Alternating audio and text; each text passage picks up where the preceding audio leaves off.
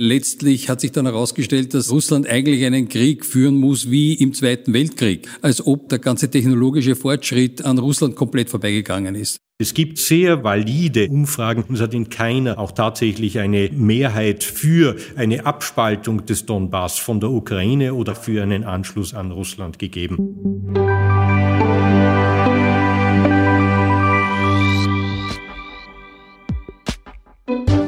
Ein herzliches Hallo und schön, dass ihr wieder dabei seid, liebe Hörerinnen und Hörer. Christian Gerd Laudenbach grüßt aus dem Studio der Politischen Akademie und öffnet Tür und Tor hinein in unsere neueste Sendung. Folge 28 von Grundsatz, die den Titel Ein Jahr russischer Angriffskrieg, eine geopolitische Zeitenwende trägt. Wir freuen uns, euch wieder zu gut 45 Minuten Information, Tiefgang und Inhalt begrüßen zu dürfen. Zu Beginn wird Bettina Rausch, die Präsidentin der Politischen Akademie, wie gewohnt Einblicke in das aktuelle Tun ihres Teams im Springerschlüssel geben. Ich darf mich dann im weiteren Verlauf unseres Podcasts gemeinsam mit meinen heutigen Gästen unserem Thema widmen. Nationalratsabgeordneter Magister Martin Engelberg und Universitätsprofessor Magister Dr. Wolfgang Müller vom Institut für osteuropäische Geschichte der Universität Wien werden heute den Weg zu uns ins Studio und unserer Aufnahme finden. Diese und alle bisherigen Ausgaben unserer Podcast-Reihe Grundsatz sind natürlich weltweit abrufbar und nachhörbar. Viele spannende und interessante Themen wie auch Gäste finden sich darunter. Stichwort finden, entweder auf unserer Website politische-akademie.at oder auf Spotify, wie auch und auch dort werden wir immer öfter gesucht und gefunden, Apple Podcast. Am Anfang unserer Ausgabe Nummer zwei im Jahr 23, die heute den Ukraine-Konflikt thematisiert, ist mir auch dieses Mal ein Anliegen und eben solche Freude zu hören, mit welchen Neuigkeiten denn die Politische Akademie aufwarten und aufhören lässt. Willkommen im Grundsatzstudio. Willkommen Bettina Rausch. Servus, liebe Präsidentin der Politischen Akademie. Schön, dass Sie wieder beisammen sind. Liebe Bettina, kaum zu glauben, wer hätte das gedacht, aber wir beide sprechen heute den Opener unserer mittlerweile 28. Ausgabe von Grundsatz. Das ist erfreulich und steht im Gegensatz zum Anlass unserer Sendung, der keineswegs erfreulich ist. Das Thema heute in Grundsatz ein immer noch aktuelles Thema jährt sich doch dieser Tage die russische Invasion in der Ukraine. Der Krieg tobt dort seit einem Jahr und es scheint noch immer kein Ende in Sicht. Auch das ein Anlass, sich an der Politischen Akademie mit der aktuellen Situation und auch den Zukunftsszenarien zu beschäftigen. Ja, in der Tat, da hast du recht, das ist kein erfreulicher Anlass. Alles andere als das. Denn ehrlich gesagt, hätte ich nicht gedacht, viele hätten das nicht gedacht, dass wir im 21. Jahrhundert nochmal so einen im schlechtesten Sinne klassischen Invasions- und Angriffskrieg auf europäischem Boden erleben. Und es ist ja nicht nur ein Angriff auf die Leben der Menschen in der Ukraine, auf deren Existenz, auf, auf deren Gesundheit, auf deren ja, Leben im besten und schlechtesten Sinne. Es ist ein Angriff auf unsere Demokratie, auf ein westliches Lebensmodell, vor allem auf Werte wie Freiheit in all ihren Facetten. Und gerade deswegen ist es ein Thema, mit dem wir uns in der Europäischen Union beschäftigen wollen und müssen, auch in Österreich beschäftigen wollen und müssen. Und wir tun das auch im Parlament und an der Politischen Akademie, denn in diesen Stunden findet nicht nur eine Sondersitzung im Parlament statt als Anlass dieses traurigen Jubiläums, sondern auch im Leithaus 10, also ganz oben im Haus des Meeres, eine Veranstaltung der Politischen Akademie zu möglichen Zukunftsszenarien in der Ukraine. Dort diskutieren der Historiker und Russland-Experte Stefan Kahner und die AIS-Geopolitik-Analystin Velina Chakarova und auch die und Botschafter äh, Martin Weiß und Emil Brix, wie es weitergehen kann. Die Frage ist, wird es ein Sieg einer Partei, einer Kriegspartei? Entscheidet sich dieser Konflikt doch letztlich am Verhandlungstisch? Oder kommt es, viele sagen ein Worst-Case-Szenario, zu einem Frozen-Konflikt, der uns noch viele, viele Jahre beschäftigen wird? Vor allem die geopolitischen Rollen der EU, Österreichs, der NATO spielen da eine große Rolle welche Rolle werden diese Player spielen, welche Aufgaben werden sie haben. Und wir dürfen bei all diesen Diskussionen und anstehenden Entscheidungen auch nicht vergessen, dass dieser Krieg ja tatsächlich täglich weitergeht. Dass täglich Menschen, vor allem in der Ostukraine, schreckliche Schicksale erleiden und je länger dieser Krieg andauert, desto mehr verschärft sich auch die Lage für die Menschen vor Ort, für ihre Familien, auch für diejenigen, die hier bei uns Zuflucht gefunden haben und um ihre Angehörigen bangen. Vor zwei Tagen hatten wir auch den Historiker Michael Gehler und den ehemaligen CDU-Politiker und Präsidenten des EU-Parlaments Hans-Gerd Pöttering bei uns. Und wir haben da sein Buch Ein europäisches Gewissen aufgeblättert, präsentiert. Eine Biografie von Pöttering, der ein glühender Europäer ist, wie wir ihn erleben durften. Ich denke, das ist es auch, was wir gerade dringend benötigen. ein tatsächlich geeintes Europa im besten Sinn, das sich gerade in diesen Fragen der Verteidigung unseres Lebensmodells nicht auseinandertreiben lässt und das gestärkt aus diesen Überzeugungen auch gemeinsam Unterstützung und Lösungen anbietet, auch in unserer geopolitischen Verantwortung. Letztendlich, und ich glaube, das muss man sagen, und das haben die Diskussionen dieser Tage auch gezeigt, hängt es leider Gottes weitestgehend von Putin ab, von demjenigen, der diesen Krieg begonnen hat, wie es weitergeht. wir werden sehen, wie er sich entscheidet. Äh, er wird natürlich auch sich dahingehend entscheiden, wie die Stimmung in seinem Land ist, wie die Reaktionen auf die Kriegsentwicklung sind. Und ich denke, da können wir auch von außen, Stichwort Sanktionen, mitwirken zumindest. Ein Landsmann, der das Geschehen in der Ukraine näher erlebt, äh, wie, kein anderer und aus den Krisengebieten authentisch nachvollziehbar und das ist das, das sehr, sehr Positive daran ebenso verständlich berichtet, wird auch zu uns an die politische Akademie kommen. Was kannst du uns denn dazu verraten? Ja, genau, darauf freuen wir uns tatsächlich sehr, denn die Journalistenlegende, ich denke, das kann man mittlerweile durchaus sagen, Christian Werschütz wird am 24. März sein Buch Mein Journalistenleben bei uns aufblättern. Ich habe es selber schon gelesen und es ist tatsächlich äh, höchst interessant äh, zu sehen, in, was er alles erlebt hat in seiner Karriere, in seiner Laufbahn. Er ist ja bereits über zwei Jahrzehnte lang ORF-Korrespondent in Osteuropa. Ich denke, kaum jemand kennt nicht das Bild, wie er mit äh, quasi vom Winde verwehtem Haar äh, berichtet aus von Kriegsschauplätzen, zuletzt mit Schutzhelm direkt aus Krisengebieten. Bei diesem Aufgeblättert wird er uns einen tieferen Einblick geben, ein bisschen dahinter schauen lassen, hinter die Geschichten, die er uns am Bildschirm präsentiert, wie, auch, wie es auch in diesem Buch tut. Aber auch abseits des Ukraine-Krieges und der Kriegsberichterstattung, Krisenberichterstattung gibt es im März ein wirklich großes Angebot bei uns auf der Politischen Akademie. Wir reisen mit unserer Impulsreihe wieder durch Österreich nach Linz, Innsbruck, Salzburg und sind auch in Wien und diskutieren aktuelle Herausforderungen und Grundsätzliches, was uns beschäftigt in unserer Gesellschaft aus bürgerlicher Sicht. Ich denke, das ist umso relevanter, uns mit diesen Themen zu beschäftigen, weil ich ja schon vorhin gesagt habe, es geht auch darum, unsere Demokratie, unseren Zusammenhalt zu stärken. Wir werden reden bei der Impulsreihe über den Klimaschutz, über soziale Gerechtigkeit, über Aspekte von Migration und letztlich Anlass gegeben natürlich auch über unsere westlichen Werte und was die heute für politisches Gestalten bedeuten. Martin Engelberg, ich habe das zuvor schon erwähnt, ist ja ein von dir sehr geschätzter Kollege im Parlament. Ich darf da mal annehmen, ihr habt euch schon ein bisschen eingewöhnt im neuen, im, im alten Gebäude. Was geschieht da gerade vom Einblick hinein in die politische Akademie nahtlos? Du merkst hinüber in dein Tun als Parlamentarierin. Ähm, ja, du hast recht. Wir haben uns gut eingelegt im renovierten Parlament. Der Arbeitsalltag hat voll Fahrt aufgenommen und es ist eine Freude zu sehen, wie viele Menschen auch Interesse haben, das Parlament zu besuchen, zu besichtigen. Es ist tatsächlich ein lebendiger Ort gleich vom Start weg geworden. Zur Stunde findet ja eine Sondersitzung auch statt, wie schon gesagt. Und es hat sich aber auch im vergangenen Monat einiges getan. Wir haben im Ausschuss für Familie und Jugend gemeinsam mit Expertinnen und Experten das sehr erfolgreiche Mental Health Jugendvolksbegehren durchgearbeitet und uns da auf eine einstimmige, auch das kommt vor und das sei betont, äh, Resolution geeinigt, äh, diesen Anliegen auch tatsächlich zur Umsetzung zu verhelfen. Und äh, im Plenum, in der Plenarsitzung hat die Bundesregierung ihren Plan für ein Maßnahmenpaket zum Schutze von Kindern vorgestellt, vor allem zum Schutz vor sexueller Gewalt und deren Darstellung im Internet. Wir investieren da nicht nur in äh, härtere Strafen, sondern letztlich auch in Prävention mit intensiven Gewaltschutzkonzepten und sollte es leider Gottes doch zu Übergriffen kommen, werden wir im Opferschutz, aber auch in der Betreuung der Straftäter nachschärfen. Ich denke, wir arbeiten sehr intensiv in diesem Haus und nutzen die neue Atmosphäre und ich freue mich schon auf all die Herausforderungen, die da auf uns warten in nächster Zeit. Wichtige Vorhaben für euch im Hohen Haus. Danke an dieser Stelle für dein Engagement.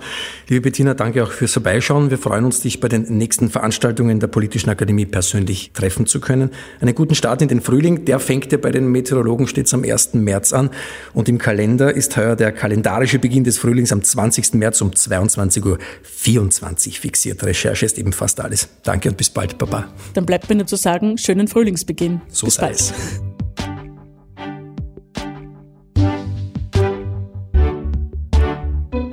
Wettbewerb der Systeme, Freiheit, Pluralität und Demokratie, quo vadis Europa, die Orange Revolution, Wurzel des russischen Angriffskriegs. Es waren zugegeben einige Titel, einige Header, die wir uns für die heutige Ausgabe von Grundsatz Folge 28 überlegt haben, ein Jahr nach dem Beginn des russischen Angriffskriegs. Ein Jahr, das uns Tag für Tag die Schrecklichkeit eines solchen Konfliktes vor Augen führt. Ein Jahr, in dem sich vieles für viele geändert hat, vieles in Frage gestellt wurde und auch wird. Ich begrüße sehr herzlich bei mir im Studio im Rahmen unseres Podcast-Settings Magister Martin Engelberg, Nationalratsabgeordneter, Psychoanalytiker und Unternehmer sowie sehr gern gesehener und im vorliegenden Fall doch mehr gern gehörter Gast bei Grundsatz. Willkommen und schön, dass Sie heute bei uns sind. Danke für die Einladung. Freue mich, dass ich da bin. Sehr gern. Und wie schon auch eingangs erwähnt, Universitätsprofessor Magister Dr. Wolfgang Müller vom Institut für osteuropäische Geschichte an der Universität Wien. Er ist dort stellvertretender Institutsvorstand und hat unter anderem die Forschungsschwerpunkte sowjetische Geschichte, Kalter Krieg und Geschichte des politischen Denkens in Russland. Herr Professor Müller, willkommen hinter unserem Podcast-Mikrofon. Danke an dieser Stelle auch für Ihre Zeit. Auch ich danke für die Einladung. Grüß Gott. Niemand fühlt sich mehr sicher. Das hat Wladimir Putin im Jahr 2007 bei seiner ersten Rede auf der Münchner Sicherheitskonferenz im Hinblick auf die USA gesagt. Und auch, dass man Russland versprochen habe, dass die NATO nicht weiter in den Osten kommen würde. Tatsächlich haben sich ja viele Länder um eine Aufnahme in die NATO bemüht. Ein Umstand, der neben der angeblichen Unterdrückung der russischen Minderheit in der Ukraine oft als Mitgrund für Putins Angriffskrieg in der Ukraine genannt wird. Was sind aus der Sicht meiner beiden Gäste, die heute den Weg zu uns gefunden haben, denn die Motive für Putins Vorgehen? Wie sehr wird die Geschichte, nennen wir es mal, verbogen, gebogen und welches Kalkül steckt dahinter? Ich glaube, da ist einmal ganz wichtig, dass man die Faktenlage klärt. Herr Professor, bitte.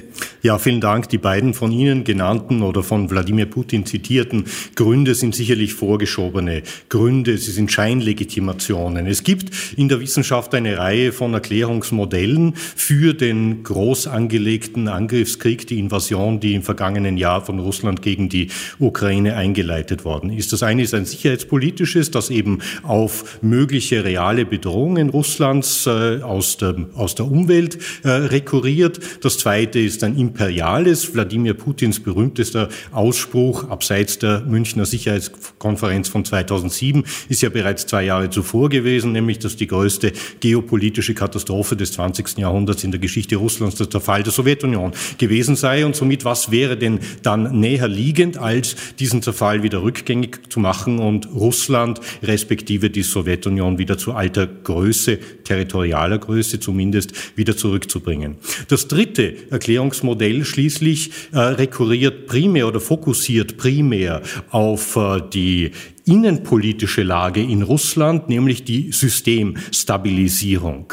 Äh, es ist in der Ukraine in den vergangenen 10, 15 Jahren ein Modell entstanden, das sich vom Modell Putin, vom System Putin sehr grundlegend unterscheidet. Wir sehen einen sehr volatilen, aber relativ äh, diversen innenpolitischen Prozess. Wir sehen auch eine breite politische Partizipation und Mobilisierung, eine Orientierung in Richtung Westen. All dies widerspricht dem System Putin. Und somit äh, ist äh, das dritte Erklärungsmodell, dass es eben in diesem Krieg darum geht, gegangen ist, äh, dieses andere Modell, diese Alternative vor der Haustüre Russlands zu zerstören, gleichzeitig innenpolitische Legitimation für das System Putin zu schaffen und last but not least auf dem Territorium der Ukraine den Westen vorzuführen, die Machtlosigkeit des Westens zu demonstrieren. Westen vorführen. Also ich kann das eigentlich nur alles bestätigen. Äh, eine wie soll man sagen, verkürzte politische Antwort darauf ist, äh, so sind Diktaturen und wir, glaube ich, wir müssen im Falle von äh, Putin und Russland von einer Diktatur sprechen. So sind Diktaturen. Sie sind erstens einmal äh, darauf angewiesen, äh, für Stabilität zu sorgen, indem man Konflikte außen, äh, nach außen trägt, äh, in, sagen, auch in Kriege, äh, kriegerische Auseinandersetzungen eintritt, um das System innen zu stützen. Und das Zweite Zweite ist, äh, was ja auch nicht äh, ungewöhnlich ist, äh, bei so Diktatoren entsteht irgendwann einmal auch immer diese imperiale Größen oder imperiale Größenwahn. Und ich glaube, davon muss man im Falle von Putin sprechen. Wir haben jetzt äh, den Ausdruck Konflikt gehört. Kommunikation ist ein unersetzliches Tool bei der Bewältigung von solchen Konflikten, von solchen Problemen. Das Aufrechterhalten von diplomatischen Kanälen ist vor allem in Krisenzeiten essentiell. Stefan Karner, der österreichische Historiker und Gründer des renommierten Ludwig-Boltzmann-Instituts für Kriegsfolgenforschung, den auch wir an der Politischen Akademie begrüßen durften. Der Livestream dieser Veranstaltung ist auch auf unserer Facebook-Seite zu finden. Der hat vor einigen Wochen in einem Interview mit dem Kurier gemeint, dass ein Europa ohne Russland ähm, nicht denkbar wäre und sich trotz aller Geschehnisse klar dafür ausgesprochen, den Kontakt hin zu Russland äh, nicht abzubrechen. Das ist vielleicht nicht ganz so leicht äh, angesichts dessen, was uns da aus den Krisengebieten Tag für Tag an äh, Nachrichten erreicht. Warum ist es so wichtig, diesen also Kontakt also, zu halten? Natürlich ist es vollkommen richtig, wenn man sagt, äh, wir, wir können Russland nicht als quasi Nachbar Europas ähm, irgendwie aus der Welt schaffen. Äh, auf der anderen Seite, glaube ich, äh, müssen wir ein klares Bewusstsein haben, wo wir stehen, wo wir nämlich als Österreicher auch stehen, nämlich klar und tief verankert in der westlichen Welt. Ich glaube, die manchmal von gewissen Parteien in Österreich äh, sagen so vorgetragene Vorstellung, wir stehen da in der Mitte zwischen Russland und den USA und äh, diese Dinge, also äh, die lehne ich immer schärfstens ab. Äh, wir müssen uns ganz klar verankert sehen in der westlichen Welt. Wir sind Teil der westlichen Welt, äh, der westlichen Wertegemeinschaft und das bedeutet aber natürlich, dass wir auch mit äh, Ländern und mit Mächten, die nicht Teil dieses äh, westlichen Wertemodells und der Wertegemeinschaft sind, äh, natürliche Beziehungen unterhalten müssen, wirtschaftliche Beziehungen, politische und dazu gehört auch Russland dazu. Ich glaube, man muss nur eines aber auch sagen, wir dürfen momentan uns auch nicht überschätzen in unserer und unsere Möglichkeiten, da eine Rolle zu spielen. Ja, also äh, Österreich hat eine Tradition, in gewissen Situationen eine Vermittlerrolle spielen zu können oder auch nur Gastgeber von Verhandlungen zu sein. Äh, ich glaube, man muss jetzt einmal realistisch sein. Äh, da hat es sogar ein NATO-Land wie die Türkei offensichtlich momentan leichter, Vermittler äh, zu sein zwischen Russland und der Ukraine. Ähm, und äh, ich finde, äh, zum Beispiel die Norweger, die große ähm, Kapazitäten auf aufgebaut haben in der Führung von Verhandlungen, halten sich da auch nobel zurück. Also ich habe irgendwo gelesen, sie bieten natürlich an, ihre, äh, haben da sozusagen so Fazilitäten im Außenamt äh, für Verhandlungsführung, die sehr, sehr professionell sind, äh, bieten sie natürlich an, aber drängen sich aber auch nicht auf. Ja. Und ich glaube, so würde ich doch die Rolle Österreichs sehen. Ich sehe das sehr ähnlich. Wir können natürlich die Geografie nicht ändern und wir können auch die geografische Nähe zu Russland nicht ändern. Ob sich Russland als ein Teil Europas betrachtet, wenn wir jetzt einmal von der Geografie, die ja auch eine Interpretationsfrage ist, äh, betrachtet, äh, das bleibt Russland über, überlassen. Und wenn wir in die Geschichte zurückblicken, dann haben wir Epochen gesehen, wo sich eben Russland oder die Führung Russlands, ihr eigenes Land, als europäisch definiert hat. Zum Beispiel unter äh, im 18. Jahrhundert Katharina II., die gesagt hat, Russland ist eine europäische Macht. Aber es hat auch ganz klar erkennbar Epochen gegeben, in denen die Führung Russlands Russland eigentlich eher im, in Abgrenzung von Europa definiert hat. Das gab es bereits in der Vergangenheit und das ist auch in der Gegenwart so. Wenn ich heute äh, an einem beliebigen Abend eine Diskussion im Fernsehen, im Staatsfernsehen Russlands verfolge, dann kann ich dort live Aufrufe von Diskussionsteilnehmern,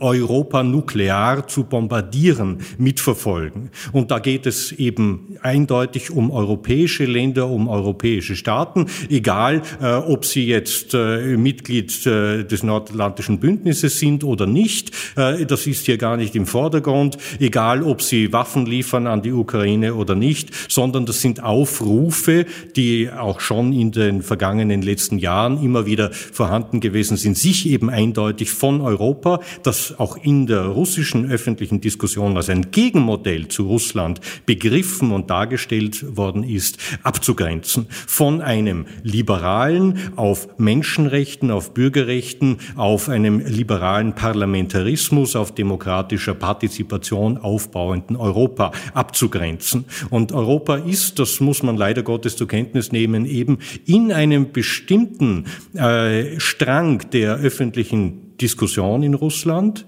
und auch von Staatsvertretern als ein Gegenmodell ganz klar äh, begriffen und dargestellt worden. Und das, daher müssen wir, äh, wie ich eingangs erwähnt habe, diesen Angriff Russlands auf die Ukraine auch einen Angriff auf Europa begreifen. Es ist kein Zufall, dass, wie zum Beispiel Spiegelrecherchen gezeigt haben, in den ersten 24 Stunden des, der Invasion des Angriffskrieges Russlands auf die Ukraine Dutzende, wenn nicht Hunderte Kleinkraftwerke auf dem Territorium der Europäischen Union vom Netz gegangen sind, weil sie zufälligerweise als Kollateralschäden eines groß angelegten Cyberangriffs einfach aus dem Netz rausgeschossen worden sind. Das ist kein Zufall. Es ist auch kein Zufall, dass äh, die politische Einmischung auch im Bereich von Propaganda, von Fake News äh, in den vergangenen Jahren auch die europäischen Staaten sehr stark in den Blick genommen hat. Und somit müssen wir hier berücksichtigen, dass Europa auch angegriffen ist. Was nun die Frage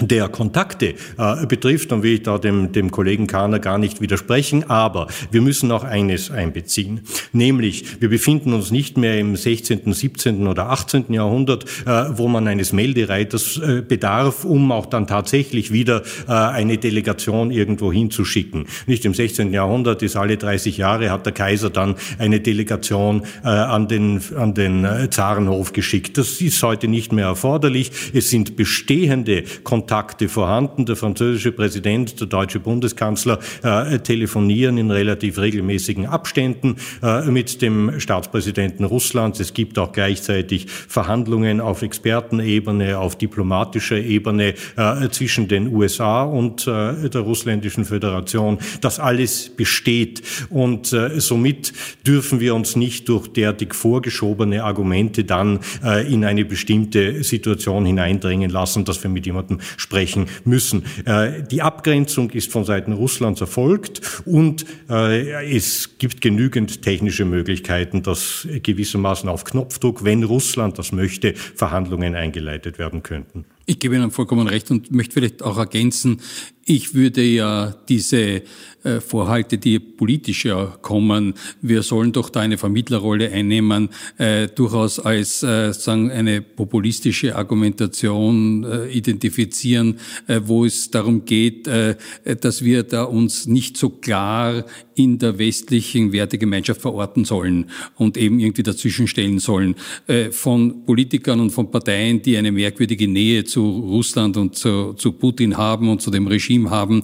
Und daher ist mir das äh, hochverdächtig. Also ich glaube, äh, wenn wir in der Sache bleiben, dann müssen wir uns klar hier äh, positionieren und gleichzeitig selbstverständlich, wenn wir irgendwas beitragen können, zu irgendwelchen Gesprächen oder Gesprächskanälen zur Verfügung stehen. Aber wie gesagt, ich halte das eher für eine, sagen, ein bisschen eine populistische Attacke auf uns.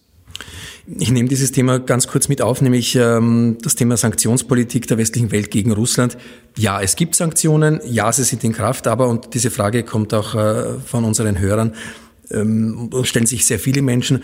Welche Auswirkungen haben diese Maßnahmen denn jetzt tatsächlich? Ähm, sind die effektiv? Und weil wir auch schon vorher über die russische Bevölkerung gesprochen haben und die Sicht der Dinge, wie geht die russische Bevölkerung mit diesen Sanktionen um? Sanktionen sind ein Mittel, das mittel- bis langfristig wirkt. Äh, die große Hoffnung äh, mit äh, doch recht umfangreichen Sanktionspaketen in den ersten Kriegsmonaten eine, ein Einlenken, einen Kurswechsel Russlands herbeizuführen, diese Hoffnung hat sich als verfrüht herausgestellt. Das liegt in der Natur der Sache. Es handelt sich bei der russländischen Föderation um eine sehr große und auch einigermaßen resiliente Volkswirtschaft und somit war die Hoffnung eben etwas verfrüht, dass mit wirtschaftlichen Mitteln alleine ein Einlenken herbeigeführt werden könnte, eben auch etwas zu groß gegriffen. Was ist allerdings die Alternative? Die Alternative wäre natürlich entweder gar nichts zu tun äh, und eine derartig flagrante Völkerrechtsverletzung vor der eigenen Haustür, verbunden mit einer humanitären Katastrophe, wie wir sie auf dem europäischen Boden seit dem Zweiten Weltkrieg nicht mehr erlebt haben, mit einem äh, bestialischen Vernichtungskrieg und mit tausenden Kriegsverbrechen, dass man das einfach akzeptiert akzeptiert und ignoriert, äh, inklusive dann die folgende äh, Fluchtwelle von vielleicht 20 Millionen Menschen. Die wird man dann nicht mehr ignorieren können. Äh, auch nicht äh, dann noch die weiteren Völkerrechtsverletzungen, die in globalen Maßstab folgen. Oder aber, dass sich die westlichen Staaten auch militärisch engagieren. Letzteres haben sie äh, zumindest for the time being ausgeschlossen und somit sind dann nur wirtschaftliche äh, Sanktionsmaßnahmen als ein eher stärkeres Mittel übrig geblieben. Welche Folgen haben diese wirtschaftlichen Sanktionen? Es sind die Prognosen in Bezug auf den wirtschaftlichen Einbruch in Russland in den vergangenen Monaten etwas revidiert worden von ursprünglich 10 Prozent BIP minus, die prognostiziert wurden auf etwa 3 Prozent. Für das laufende Jahr 2023 ebenfalls eine, eine äh, ein, ein wirtschaftlicher Einbruch und der Rest wird dann von der weiteren, von der weiteren äh, Entwicklung der Kriegsereignisse abhängen. Äh, nun ist ein derartiger, eine derartige Rezession noch nicht kriegsentscheidend, was allerdings möglicherweise durchaus eine bedeutende Rolle spielen könnte. Das sind jedenfalls die, sind die Maßnahmen in Bezug auf den, auf den Import von fossilen Rohstoffen Rohstoffen, das heißt die Einschränkung des Imports von Öl, Gas und Kohle. Äh, das ist jedenfalls eine wichtige Maßnahme, die auch Russland äh, stark trifft. Äh, das sehen wir anhand des Einbruchs auch der Staatseinnahmen und dann auch allfällige Embargomaßnahmen mit Blick auf Hochtechnologie, Chips und ähnliches mehr, die für die Rüstung und für die Waffen verwendet werden könnten. Die Europäische Union hat hier sicherlich noch eine Reihe von Pfeilen im Köcher. Löcher, äh, die bisher auch aus Rücksichtnahme auf einzelne Mitgliedstaaten noch nicht verwendet worden sind. Äh, denken wir nur daran, dass beispielsweise die Ölexporte Russlands, äh, die nicht auf dem, über Pipelines äh, passieren, sondern eben auf dem Schiffsweg zu einem großen Teil von griechischen Reedereien durchgeführt werden, etwa die Schätzungen bei 40 Prozent. Das heißt, hier hätte die Europäische Union jedenfalls noch Möglichkeiten, stärker Druck zu machen. Aber, und das ist mein letzter Satz in dem Bereich, das sind Maßnahmen, die bestenfalls allenfalls mittelfristig, ansonsten eher langfristig wirksam werden. Ich glaube, ein, vielleicht eine äh, doch recht äh, signifikante Geschichte war auch noch, dass, äh, glaube ich, in den letzten Wochen Russland äh, doch substanzielle Teile ihrer Goldreserven und auch Devisenreserven äh, auf den Markt geworfen haben. Äh, und das ist äh, üblicherweise schon auch ein deutliches Signal, wenn nicht fast ein Alarmsignal für ein Land, wenn es äh, solche Maßnahmen setzen muss. Also ich glaube auch, äh, dass da, dass, dass es da auch abzuwarten gilt, was sich, wie sich das weiterentwickelt. Ja, also. Vielleicht dazu auch noch äh, eine, eine Ergänzung. Ich stimme Ihrer Einschätzung äh, völlig zu, dass eben das Liquidieren von Goldreserven schon ein Anzeichen dafür ist, dass eben äh, die Staatseinnahmen aus dem Erdöl- und Erdgasbereich stark zurückgegangen sind. Bekanntlich substituieren die Volksrepublik China und Indien den europäischen Markt nur zu einem geringen Teil, jedenfalls aber zu wesentlich geringeren Preisen, etwa zu 50 Prozent oder darunter der europäischen Preise. Preise. Somit Russland kann nicht diese Summen lukrieren, die es in Europa lukriert hat. Das zeigt allerdings auch, dass hier gerade bei den Erdöl- und Erdgas Erdgas primär, äh, Importeuren im Rahmen der Europäischen Union und da nehme ich Österreich nicht aus, sondern das müssen wir hier ganz äh, klar auch einbeziehen, durchaus noch äh, neue Maßnahmen oder durchaus noch Anstrengungen möglich sind oder auch erforderlich sind. Äh, die EU-Mitgliedstaaten haben ja seit Kriegsbeginn äh, etwas so um die 290 äh, Milliarden äh, Euro an die russländische Föderation für diese Importe überwiesen. Aus Österreich werden es nach aktuellen Berechnungen für das vergangene Jahr etwa zwischen sechs und sieben Milliarden äh, Euro sein. Und gleichzeitig äh, hat äh, Österreich allerdings etwa 1,5 Milliarden, also sowohl bilateral als auch über EU-Mittel an Unterstützungsleistung für die Ukraine äh, geleistet. Und hier müssen wir natürlich äh, uns die Frage stellen, ist dann auf diese, vor diesem Hintergrund ein weiterer doch recht umfangreicher Bezug von Erdgas aus Russland a moralisch vertretbar, wenn wir wissen, wie wichtig diese Einnahmen gerade für den Krieg Russlands gegen die Ukraine sind und b ist es auch rational vertretbar, dass wir einerseits äh, an den Aggressor äh, ungefähr sieben Milliarden äh, bezahlen und gleichzeitig dem Opfer der Aggression dann 1,5 Milliarden, damit es die Schäden, die der Aggressor herbeigeführt hat, dann wieder gut macht. Äh, das ist eine Politik, die äh, sicherlich äh, auch mittelfristig wohl der Revision bedürfen wird. Außenminister Alexander Schallenberg hat in einem Interview im, äh, in der Presse gesagt, wir würden uns die Welt schön reden. Es wäre naiv anzunehmen, der Krieg würde sehr schnell vorbei sein und Russland ebenso schnell zusammenbrechen. Der Beginn des russischen Angriffskriegs liegt jetzt äh, ein Jahr zurück. War es tatsächlich nur eine Frage der Zeit, dass so etwas passiert? Äh, Im Zuge des Zerfalls der ehemaligen Sowjetunion, der mit der Unabhängigkeitserklärung Litauens am 11. März 1990 begonnen hat?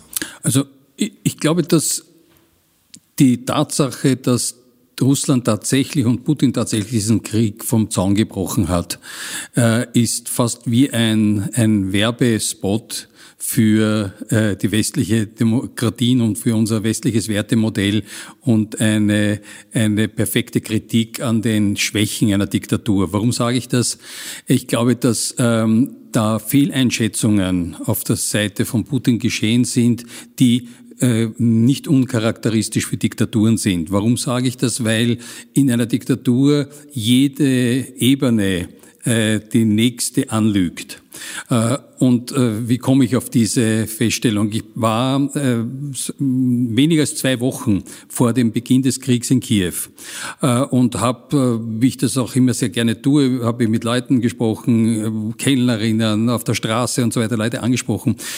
Und da konnte ich mehrere Dinge feststellen. Das eine war, dass ich die Leute gefragt habe, ob sie eher Russisch oder Ukrainisch sprechen in Kiew. Und tatsächlich haben die meisten gesagt, mit denen ich gesprochen habe, dass sie Russisch sprechen. Aber immer dann gleich dazu gesagt, aber das heißt nicht, dass wir zu Russland wollen.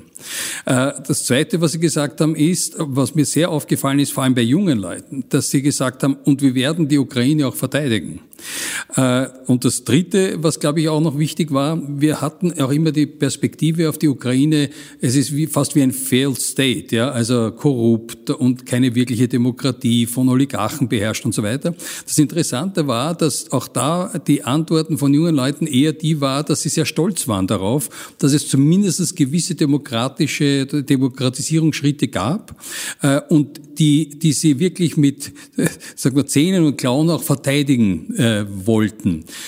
Und, und jetzt äh, der Rückschluss auf Putin, wieso wusste das ein Putin nicht? Und ich bin wirklich überzeugt davon, dass äh, die Informationen vorhanden waren. Also wenn ich es feststellen konnte, muss das sozusagen der, der zuständige Geheimdienstagent vor Ort auch feststellen können.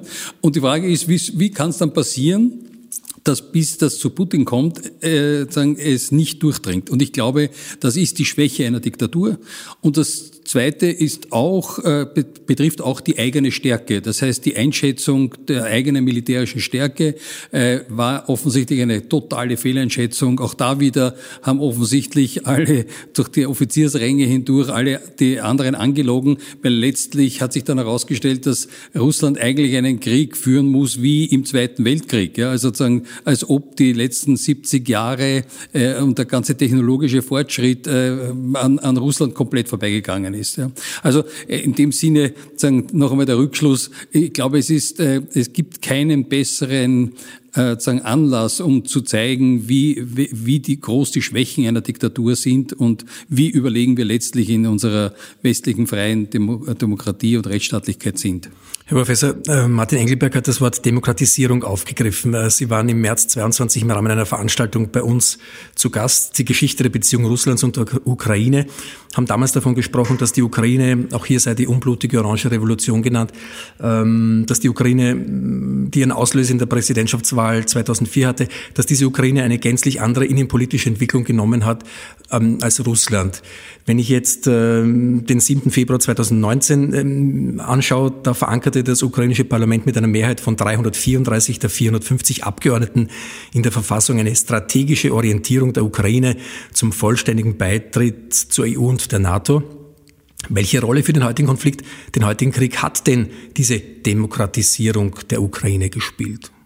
Ich sehe sie tatsächlich als essentiell an. Ich sehe äh, darin genau, wie ich auch eingangs erwähnt habe, unter diesen drei Erklärungsmodellen eigentlich das überzeugendste Erklärungsmodell. Eben weil sich in der Ukraine dieser Demokratisierungsprozess als nachhaltig gezeigt hat, weil er nicht 2004, 2005 mit der Orangenrevolution vorbeigegangen ist. Dann sind die düsteren Janukowitsch-Jahre gekommen, eher repressiv. Dann ist ein neues auf, ein neuer Aufbruch gekommen mit dem Euromaidan, das was in der Ukraine Ukraine als Revolution der Würde bezeichnet wird. Äh, danach haben wir gesehen, dass es auch der Bevölkerung weiterhin ein Anliegen gewesen ist, auch die danach entstandenen Strukturen nicht unhinterfragt äh, in Amt und Würden zu belassen. Das heißt, es ist eigentlich eine sehr starke Dynamik vorhanden in Richtung eines Hinterfragens, in Richtung einer Modernisierung der Gesellschaft, äh, eine sehr, man könnte sagen, basisdemokratische, so wie das auch der Herr Abgeordnete vorher beschrieben hat. Das äh, deckt sich sehr mit meinen eigenen Eindrücken.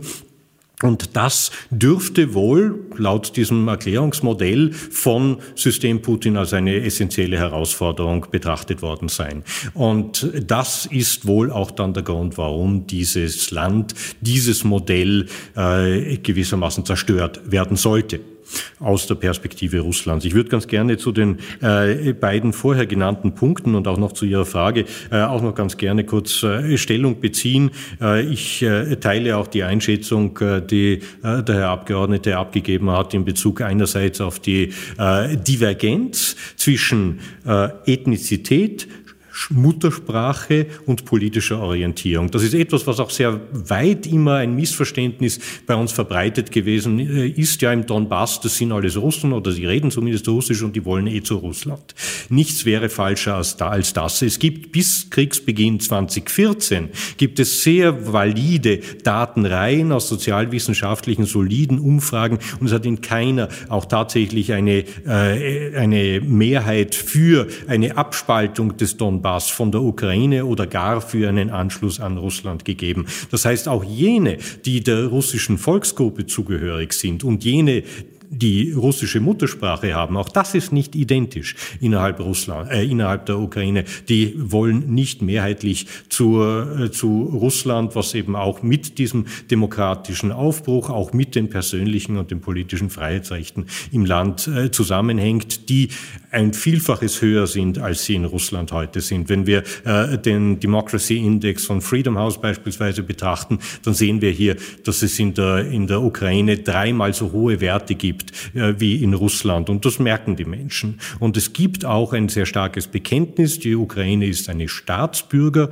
und Staatsbürgerinnen-Nation äh, über die ethnischen und über die Sprachgrenzen äh, hinaus. Noch ein Satz zu der Frage der Korruption, auch weil das sehr stark die Berichterstattung immer wieder dominiert hat. Ja, es gibt Korruption. Das ist etwas, womit auch die Ukraine gerade jetzt in den Verhandlungen, in den Gesprächen mit der Europäischen Union immer wieder konfrontiert ist, was auch gerade äh, der derzeitige Präsident und seine Partei angetreten sind, äh, doch zu reduzieren. Aber die Frage stellt sich doch, welches Land ist dann das korruptere? Äh, dass es jenes Land, dem es schon seit fast einem Jahr gelingt, gegen jegliche Erwartung äh, sich selbst zu verteidigen, oder aber jenes Land, das um ein Vielfaches größer ist und dessen Angriffskonvois, wie wir alle im Fernsehen gesehen haben, äh, im vergangenen Jahr auf offener Landstraße stehen geblieben sind, äh, weil die Technik nicht funktioniert hat, weil äh, der, der Benzin oder der Dieselnachschub nicht funktioniert hat,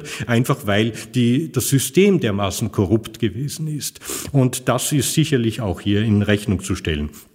Äh, ich stimme dem Bundesminister äh, Schallenberg völlig zu. Wir dürfen die Situation nicht schön reden. Es ist, obwohl sich die Ukraine äh, als äußerst resilient erwiesen hat und obwohl die westlichen Staaten doch offenkundig einiger gewesen sind und auch stärker bereit gewesen sind, die Ukraine zu unterstützen, als äh, der Kreml das erwartet hat. Deswegen ist dieser Krieg noch lange nicht vorbei und noch lange nicht entschieden. Russland hat enorme Ressourcen, die es äh, auf das Schlachtfeld werfen kann. Und wenn der Westen auch dieses, dieses Kräftemessen nicht verlieren will, äh, dann muss er wohl oder über seine Zusagen auch einhalten, äh, weiterhin die Ukraine zu unterstützen. Ansonsten wird er auch von Russland als der Verlierer äh, betrachtet werden. War dieser Angriffskrieg unvermeidlich, wie Sie eingangs gefragt haben, aus dem Zerfall äh, Russlands herauskommend?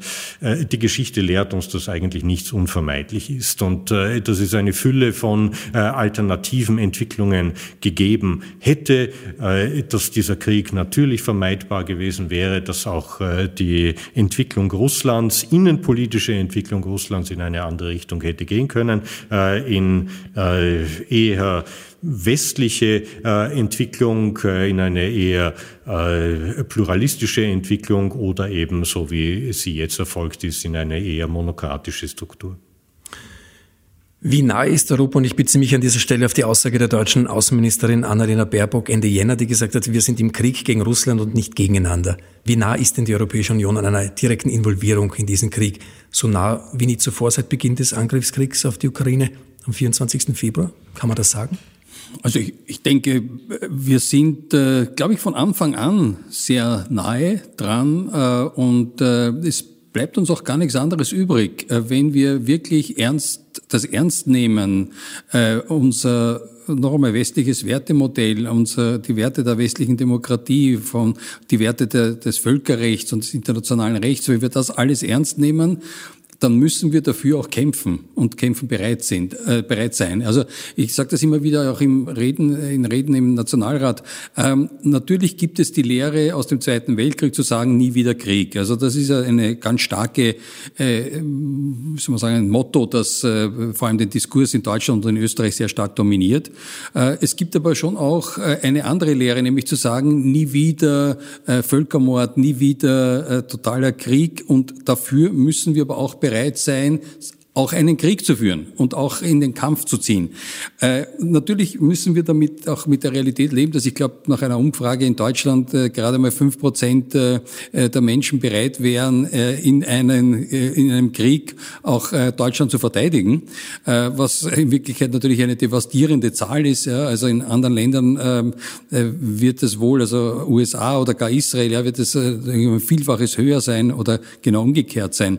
damit müssen müssen wir leben, dass wir da einen äh, deutlichen Pazifismus in Deutschland haben. In Österreich äh, verorte ich so einen Neutralismus, wie ich das nenne. Also wir stehen da so in der Mitte und versuchen uns da sozusagen durchzuschummeln. Ähm, Tatsache ist, noch einmal, äh, um das, äh, die Frage zu beantworten, wir sind da auch, kann man sagen, in einem neuen Kalten Krieg, wo Österreich nicht dazwischen steht, sondern wie gesagt als Teil der westlichen Welt auch äh, da äh, mit äh, zu agieren hat. Und äh, sagen das Thema Neutralität äh, ist ja dann auch eines, wo, wo wir eigentlich auch in Österreich noch nicht wirklich eine überhaupt eine Diskussion darüber begonnen haben. Ja? Aber das soll auch jetzt nicht der Moment sein, darüber äh, sagen, loszulegen. Professor. Ich kann mich dem äh, inhaltlich anschließen. Ich möchte im Zusammenhang mit dem Zweiten Weltkrieg auch noch eine andere Schlussfolgerung erwähnen. Äh, natürlich ist die Konsequenz äh, nie wieder Krieg, die Schlussfolgerung eine völlig richtige. Allerdings eine andere Schlussfolgerung, die auf das Vorfeld des Zweiten Weltkrieges zurückgreift, muss auch heißen, historische, politische Entwicklungen wahrzunehmen und adäquat auf sie zu reagieren. Ich meine hier das, was im Vorfeld des Zweiten Weltkrieges immer wieder auch im Geschichtsunterricht als sogenannte Appeasement-Politik zu Recht auch kritisiert worden ist. Wenn wir uns das genauer anschauen, dann sind die westlichen äh, Staaten, damals Großbritannien, Frankreich, äh, am Vorabend des Zweiten Weltkriegs in einer ähnlichen Situation gewesen wie die EU-Mitgliedstaaten äh, am Beginn der Invasion Russlands in der Ukraine. Sie waren, sie waren eigentlich weitgehend äh, abgerüstet, äh, in Großbritannien auch wesentlich stärker als in Frankreich. Frankreich hatte wohl eine äh, sehr starke Armee, Großbritannien überhaupt nicht. und sie haben somit aus dieser Situation Situation heraus versucht, den Frieden zu bewahren. Das war ja auch das, die Schlussfolgerung aus der heutzutage äh, berüchtigten äh, Münchner Konferenz, dem Münchner Abkommen äh, von 1938, das dann letzten Endes, könnte man sagen, auch den Weg geebnet hat äh, zu weiteren äh, Angriffen, zu weiteren Annexionen, zu weiteren äh, Gebietsbegehrlichkeiten des Deutschen Reiches. Wir müssen somit auch diese Schlussfolgerung herausziehen. Wehret den Anfängen. Nicht nur gegen den Krieg, sondern auch während den Anfängen und somit halte ich äh, die, eine vollinhaltliche Wahrnehmung der historischen Erfahrung des Zweiten Weltkrieges für unumgänglich, um auch tatsächlich die notwendigen Schlussfolgerungen herauszuziehen. Äh, tatsächlich bin ich auch von den Zahlen, die Sie, äh, Herr Abgeordneter, genannt haben, über die Verteidigungsbereitschaft in westeuropäischen Gesellschaften sehr bestürzt. Wenn Gesellschaften nicht mehr bereit sind, die Werte, äh, die sie tragen und die sie letzten Endes selbst gewählt haben und definiert haben, zu verteidigen, äh, dann haben sie ein massives Problem. Und äh, hier müssen wir tatsächlich sehr viel an an äh, Arbeit leisten, auch in der Diskussion mit der Bevölkerung, äh, mit den Menschen. Wir müssen Sorgen und Ängste wahrnehmen, aber es muss auch klar sein, dass unsere Freiheit, denn darum geht es ja letzten Endes, unsere Freiheit, unser politisches System, die Möglichkeit, unsere Meinung zu artikulieren, äh, dass das keine Selbstverständlichkeit ist und dass diese Freiheit auch wenn wir es heutzutage noch nicht so wahrnehmen, bedroht ist oder jedenfalls bedroht werden kann, bedroht sein kann von diktatorischen Systemen vor unserer Haustüre, die nicht hinter ihren eigenen Grenzen bleiben. Das haben die Wahleinmischungen, das haben Fake News, das haben Cyberattacken, das hat das Finanzieren von bestimmten radikalen Kräften auch in europäischen äh, Staaten gezeigt, die eben nicht sich mit ihrem eigenen Land begnügen, sondern auch nach außen gehen. Das heißt, wenn wir diese Frage stellen, Fragen, bist du bereit, dein eigenes Land zu verteidigen, sollten wir eigentlich auch dann mitdenken, bist du auch nicht de, de, zumindest bereit, auch deine Freiheit und die Freiheit deiner Familie, die Freiheit deiner Kinder zu verteidigen. Vielleicht wäre dann die Antwort schon ein bisschen anders, als wenn wir nur sagen, willst du dein Land verteidigen, weil das doch etwas relativ Abstraktes ist. Und wenn wir sagen, na ja, wofür soll ich da jetzt möglicherweise äh, mein Leben riskieren für irgendeine Fahne oder für dieses oder jenes. Darum geht es nicht. Es geht nicht darum, ob das jetzt Österreich, Deutschland, Frankreich, Polen äh, oder die Ukraine ist. Es geht um die Freiheit der Menschen. Es geht um die Möglichkeit, unbeschadet auf der Straße im eigenen Land zu gehen, die Stimme abzugeben für bestimmte, äh, in bestimmten Wahlen, äh, sich zu Wort zu melden in öffentlichen Diskussionen, das Schicksal, das Geschick des eigenen Landes, der eigenen Familie äh, auch mit zu bestimmen. Und ich glaube, das ist eine ganz wichtige Frage auch für die Zukunft. Bevor ich gegen Ende auch noch kurz äh, das, äh, den Hotspot auf Afrika richten will, ist meine Frage, es geht schon auch darum, dass man den Wettbewerb der Systeme feststellen kann. Die Demokratie gegen ein autokratisches System, Europa und die USA auf der einen Seite, Russland auf der anderen Seite. Der US-amerikanische Politikwissenschaftler Francis Fukuyama hat ja vom Zerfall der Sowjetunion damals als vom Ende der Geschichte gesprochen und vertrat die Ansicht, dass sich alsbald Demokratie und die Marktwirtschaft auf der ganzen Welt durchsetzen würde. Ähm, erleben wir diese Demokratisierung oder geht der Trend dann doch eher in eine andere Richtung. Ich glaube, die Zahlen zeigen einmal, dass sich die Zahl der demokratischen Staaten einmal, dass diese zurückgegangen ist, äh, leicht zurückgegangen, aber dennoch zurückgegangen ist. Das sollte uns aber nicht äh, pessimistisch stimmen. Ich glaube, äh, ganz im Gegenteil. Ich glaube, gerade heute merken wir doch zunehmend, wie wichtig uns auch eben unsere westliche Wertegemeinschaft ist. Und ich würde das aber auch nicht nur jetzt auf die USA und Europa beziehen. Ich sage immer, es gibt schon eine internationale Verbindung. Das geht ja weiter über Israel, Südkorea, Japan, Australien. Also das sind alles Länder, die, mit denen wir ja wirklich teilen, dieses Wertemodell. Ich sage auch immer, da, bei aller Unterschiedlichkeit auch der Systeme, ob das jetzt Sozialsysteme oder, oder kulturelle Unterschiede sind, darf da kein Blatt Papier äh, passen zwischen USA, äh, Europa und, und, und so weiter. Das heißt, äh, ich glaube, da müssen wir auch äh, dazu stehen, müssen darauf achten, äh, dass wir da wirklich zusammenstehen. Und äh, ich finde sehr, sehr optimistisch, glaube ich, und selbstbewusst auch in die Zukunft blicken. Ich glaube, dass einfach unser Wertemodell überlegen ist, die Marktwirt, das marktwirtschaftliche überlegen ist allen anderen Systemen. Und wir werden da gar nicht so sehr durch Russland, sondern heute viel mehr durch China und deren äh, sagen, äh, Gesellschaftssystem äh, gechallenged, also herausgefordert. Äh, und äh, ich äh, glaube, dass wir letztlich das richtige Modell haben, dass Demokratie, Rechtsstaatlichkeit, Marktwirtschaft das Richtige ist äh, und äh, wir es einfach weiter vertreten. Äh, und letztlich dann der Trend doch äh, wieder in die Richtung gehen wird. Am Ende wollen die Menschen in der Welt, egal welcher Kultur, in Freiheit leben, wollen eine Zukunft für ihre Kinder haben, äh, wollen äh, die Möglichkeit haben, sich zu bewegen, andere Kulturen auch kennenzulernen. Also die Unfreiheit, die in diesen Ländern wie eben Russland Russland oder China und so weiter äh, herrscht, äh, kann kein Zukunftsmodell sein. Und ich äh, bin da ein großer äh, Vertreter des Optimismus und, und, und auch äh, des Selbstbewusstseins. Darf ich, Herr Professor, noch ganz kurz den Fokus gegen Ende unserer Sendung in, in Richtung äh, Afrika rücken? Russland versucht derzeit auf der ganzen Welt, ähm, sich und diesen Angriffskrieg ins rechte Bild zu rücken. Und der afrikanische Kontinent spielt dabei eine wichtige Rolle. Wo sehen Sie die Ursachen für das schlechte Standing westeuropäischer Staaten in Afrika? Ist Russlands Geschichte im Gegensatz zu jener der einstigen Kolonialmächte möglicherweise weniger vorbelastet? Mit Sicherheit. Ich würde hier zwei Faktoren sehen. Zum einen ist es eben eine gewisse aus der Zeit des Kolonialismus und dann auch des Kalten Krieges kommende antiwestliche Grundhaltung, die in einigen afrikanischen Staaten vorhanden ist. Äh, wir dürfen hier nicht alle afrikanischen Staaten über einen Kamm scheren. Wir sehen auch beim Abstimmungsverhalten der afrikanischen Staaten in der Generalversammlung der Vereinten Nationen durchaus unterschiedliche äh, Schwerpunkte und ein großer Teil der afrikanischen Staaten Staaten hat auch die beiden Resolutionen, einerseits die äh, Verurteilung der, der, des Angriffskrieges und andererseits auch die Verurteilung der Annexionen im Herbst mitgetragen.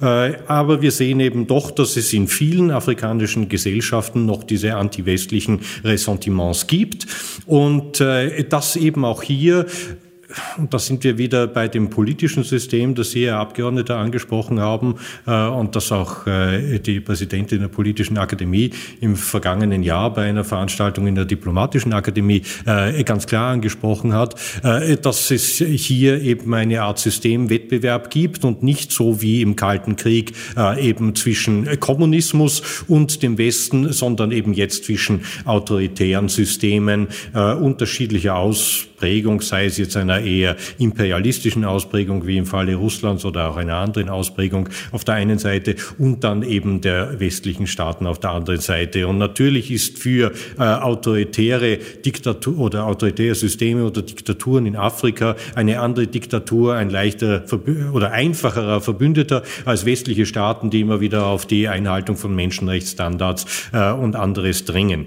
Äh, das ist der eine Faktor. Der zweite Faktor ist, äh, dass in manchen Bereichen Bereichen es eben gerade aufgrund dieser Nähe der autoritären Systeme es äh, durchaus Russland gelungen ist, punktuell signifikante Erfolge zu erzielen, gerade in afrikanischen Staaten. Es gibt afrikanische Staaten, die beispielsweise äh, russischen Propagandasendern äh, ein Sendefenster zur Hauptabendszeit für die Hauptnachrichten einräumen. Somit dürfen wir uns nicht wundern, wenn dort natürlich die russländischen Narrative äh, sehr stark verfangen, wenn dort jeden Abend zwei Stunden Russia Today läuft und das eben die primäre Bezugsquelle für Information, für Weltnachrichten ist, dann ist es ganz klar, dass eben die entsprechende außenpolitische Orientierung so ist, wie sie dort ist.